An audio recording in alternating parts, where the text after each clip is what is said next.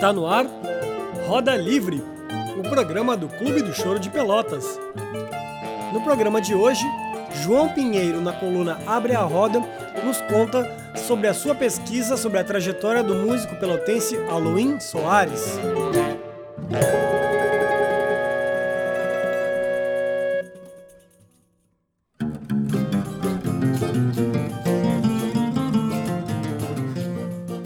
Queridas e queridos ouvintes. Eu sou Guilherme Vieira e ao som da faixa Resmungão de Aloim Soares, presente no primeiro EP do Clube do Choro de Pelotas lançado em dezembro de 2020, damos as boas-vindas aos ouvintes da coluna Abre a Roda de hoje, que irá tratar desse importante músico de Pelotas. Para falar sobre Aloim Soares, convidamos nosso querido amigo João Pinheiro. Olá, João! Olá, eu me chamo João Pinheiro, sou músico, violonista de seis cordas, bacharel pela Universidade Federal de Pelotas. E a convite dos amigos do Clube do Choro é que hoje vim aqui falar sobre um tema muito especial, que é Halloween Soares. Antes de adentrar na temática principal aqui tratada, gostaria de contar um pouco da minha trajetória. Sou natural da cidade de Piratini, cidade localizada no extremo sul do Rio Grande do Sul, na Serra do Sudeste. Comecei meus estudos com música por volta do ano de 2010, bem especificamente com a música regional gaúcha, a música nativista. Bueno, nesse primeiro momento o aprendizado se dá de forma bem prática. A gente ia vendo é, um tocando, copiando o que ele fazia, e ele vendo o que a gente fazia e copiando também. Eu destaco alguns amigos deste período que, que chegamos a tocar junto, que é o Charles Tibeiro, que é violonista, formado pela Universidade Federal de Pelotas, formado em violão composição pela mesma instituição, o David Valente e o meu amigo Vinícius Cardoso. Claro que nessa época a gente já bebia da fonte dos mais antigos, né? E aqui eu destaco com muito carinho dois amigos aos quais eu tive oportunidade de tocar e tive a oportunidade de aprender muito com eles, que é o senhor Ney Lopes, já falecido, e o senhor José Funari, Zé Funari, ou Zé da Gaita, como ainda era conhecido, tocava acordeon, o violão de seis cordas, o guitarrão e o cavaquinho. E ainda nos brinda com esse tema instrumental que estamos escutando, intitulado Samba, que possui sua ficha técnica. José Funari no violão solo, violão base e cavaquinho. Os demais instrumentos são samplers feitos por Daniel Silveira. Foi no ano de 2013, quando me mudei para a cidade de Pelotas para cursar o bacharelado em música popular na UFPEL, que conheci por primeira vez, vi uma roda de choro, vi uma apresentação de choro, vi a espontaneidade dos chorões e confesso aquilo realmente me fascinou. É, eu tive um professor nessa época que era o professor Luciano Lima, é um exímio conhecedor de música popular, e daí pra gente começamos a trabalhar alguns choros, alguns sambas e alguns temas para o violão solo do Baden Powell. Entre eles o Retrato Brasileiro, que é um choro lento. E daí pra frente, bom, os amigos que já tocam choro, que já acompanham o choro, já devem imaginar, né? Depois que a gente ingressa, não quer dar de volta, quer seguir, quer aprender, quer aprender baixaria, quer aprender solo, quer aprender a improvisar. Então no ano de 2015, eu entrei no Clube do Choro e daí as portas do mundo do choro se abriram para mim, especificamente as portas do mundo do choro pelotense. Foi aí que conheci muitos amigos chorões e muito pude aprender com os mesmos. Entre eles, Milton Alves, Posidônio Tavares, Raul Dávila, Julinho do Cavaco, Fabrício Moura, Paulinho Martins, Paulo Lima, Rui Madruga, Rafael Veloso, entre outros. E foi através desses amigos e chorões que eu vim conhecer a história, um pouco da história de Avendano Júnior, Toinha, Aluim Soares, Nogueira e Roberval, os chorões da antiga.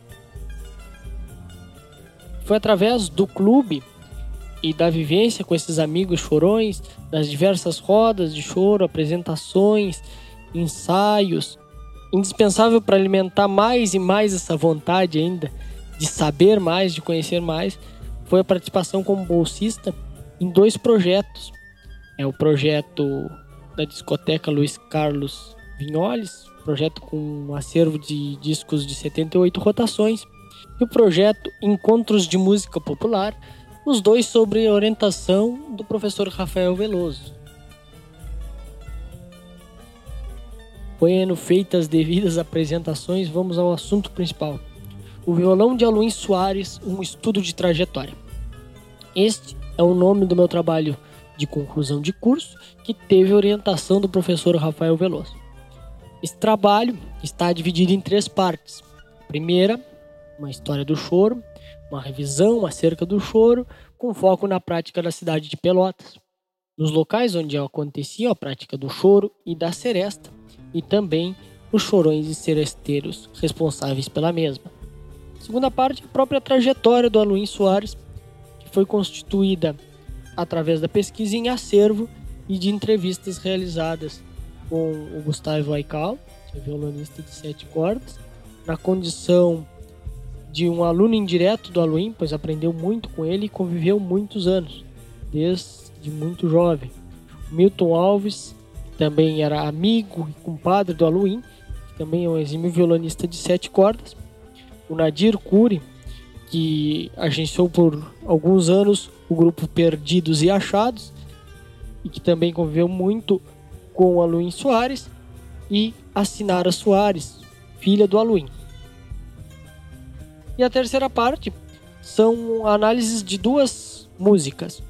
A composição Chega Mais, de Aluim Soares, e a composição Liberdade de Avendano Júnior. Ambas gravadas no ambiente do bar Liberdade em Pelotas. Antes de entrarmos de vez na trajetória do Aluim Soares, eu compartilho com vocês aqui o choro Chega Mais de sua autoria. Um choro composto para violão de sete cordas.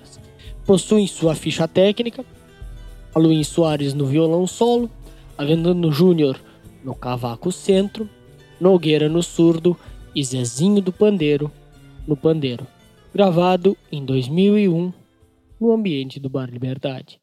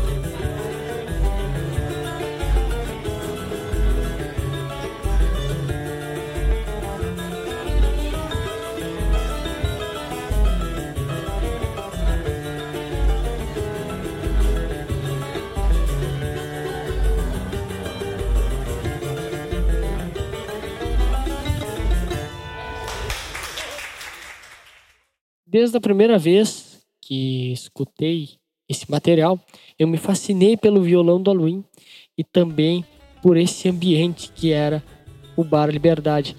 Apesar de nunca ter feito parte do mesmo.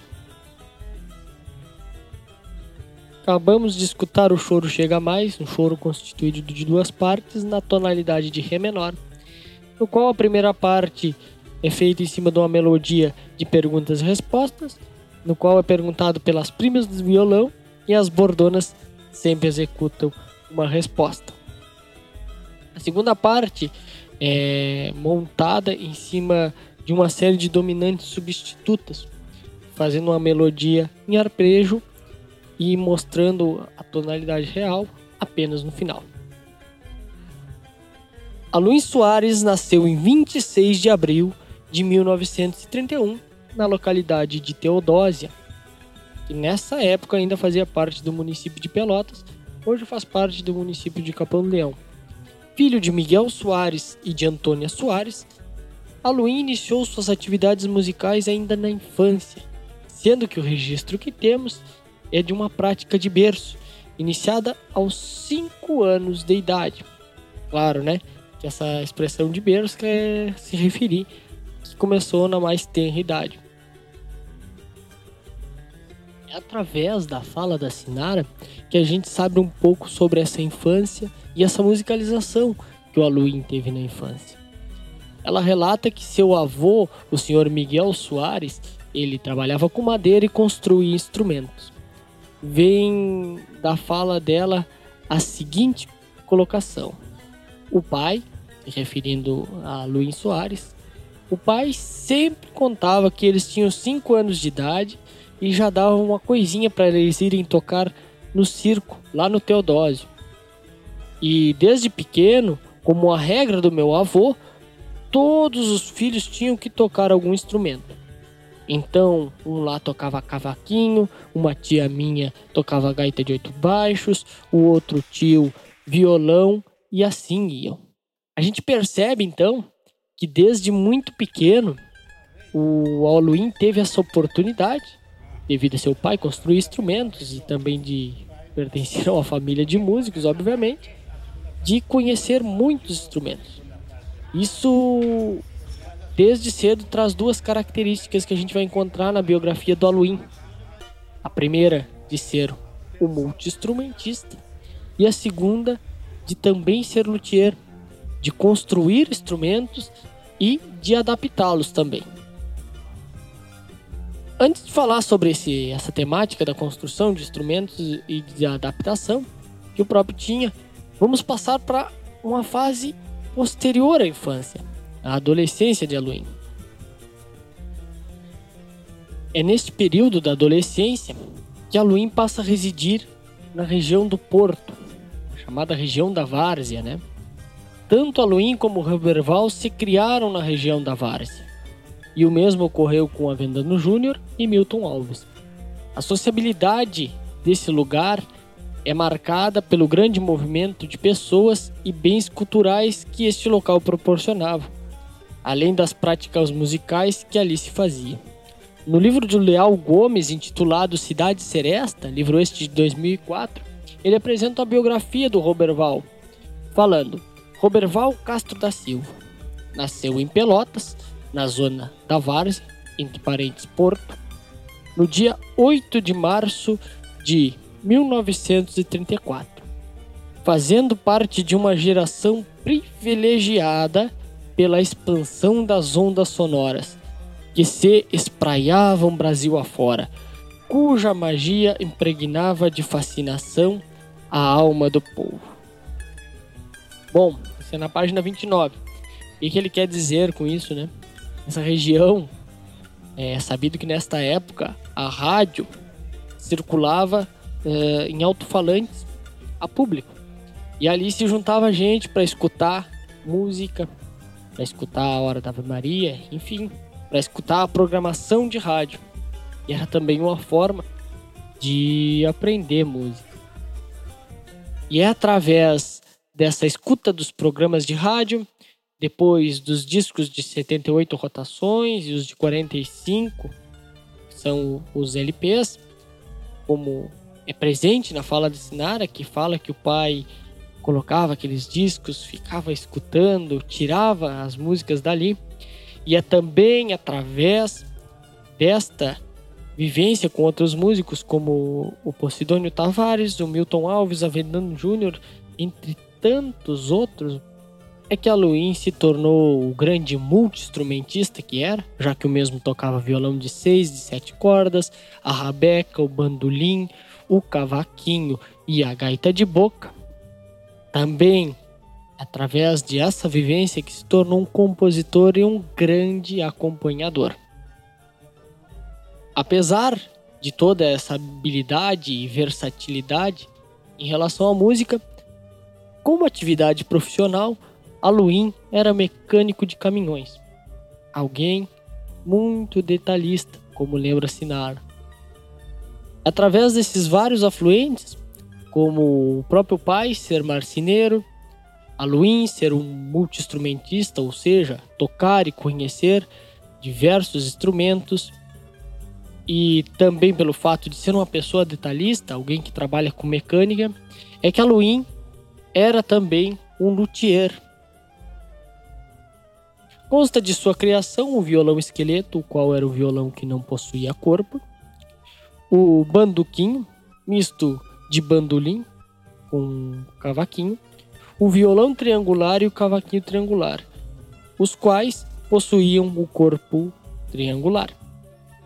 Entre as suas adaptações que mais se destacam está o suporte para a gaita de boca, o qual adaptava a gaita de boca em cima do violão, e a própria adaptação do violão de seis cordas para o violão de sete cordas, a qual é bastante perfeita, sendo que a única coisa que chama atenção é que as cordas são mais próximas.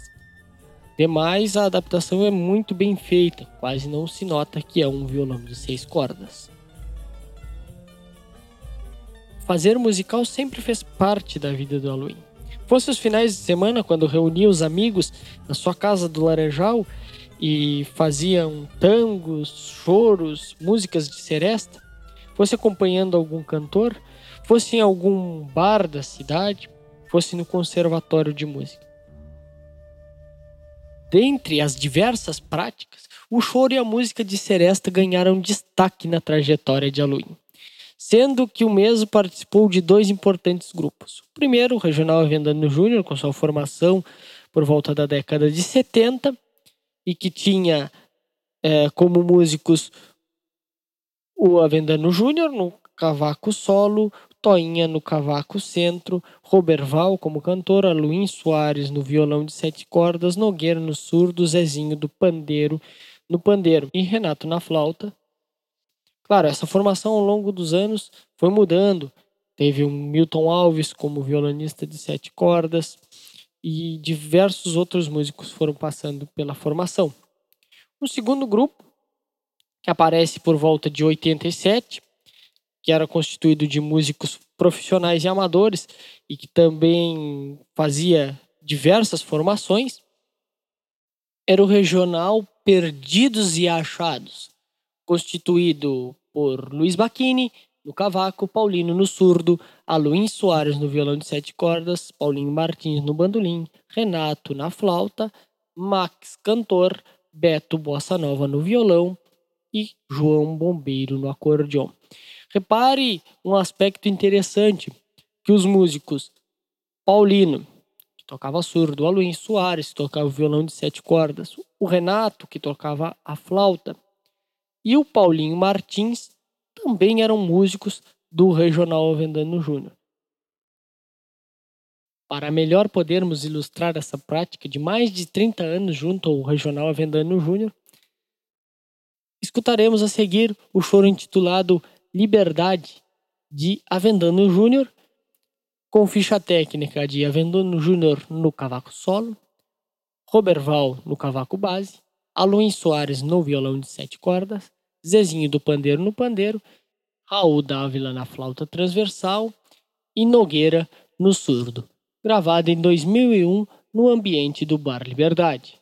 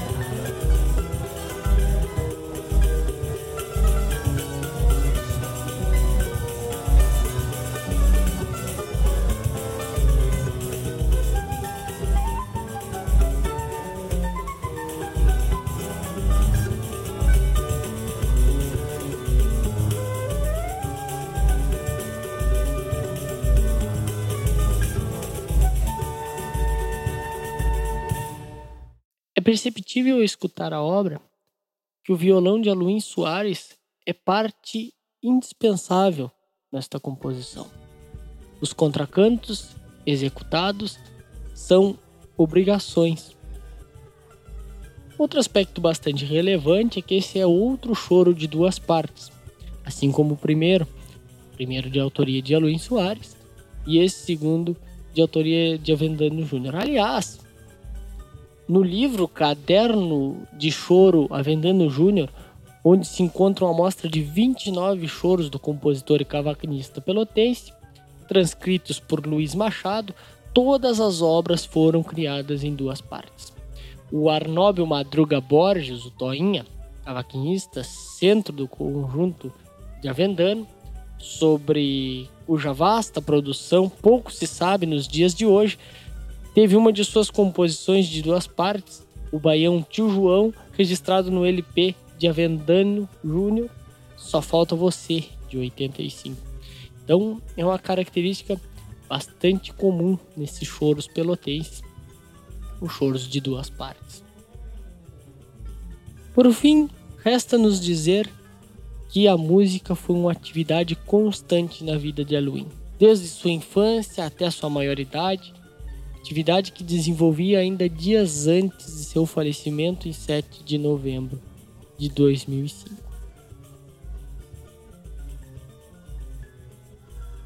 Halloween com certeza deixou saudade para seus amigos, mas muito mais que isso, ele nos deixa um legado. Seu violão de sete cordas, como solista e como acompanhador. Ele é uma voz ativa dentro do choro pelotense. Em um papel foi escrito um pequeno poema intitulado A Viola do Mestre Aluim diz assim: Numa serenata para Nossa Senhora, talvez você, Amaro, rastros na areia recitará.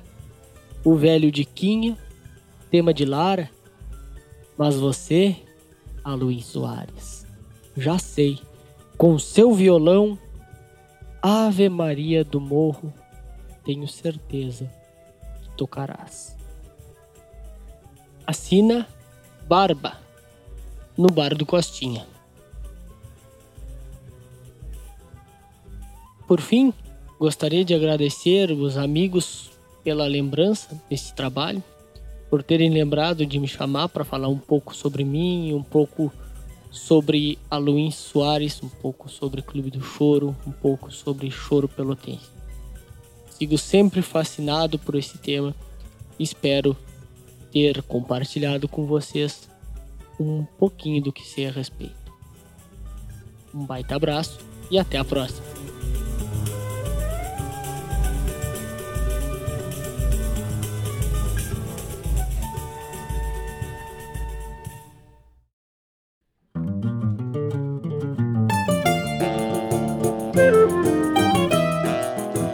Programa Roda Livre é uma produção colaborativa dos membros do Clube do Choro de Pelotas. Este programa teve a direção de Guilherme Vieira, com Humberto Schumacher, Eduardo Fuentes e Rui Madruga na equipe técnica de produção. Até a próxima!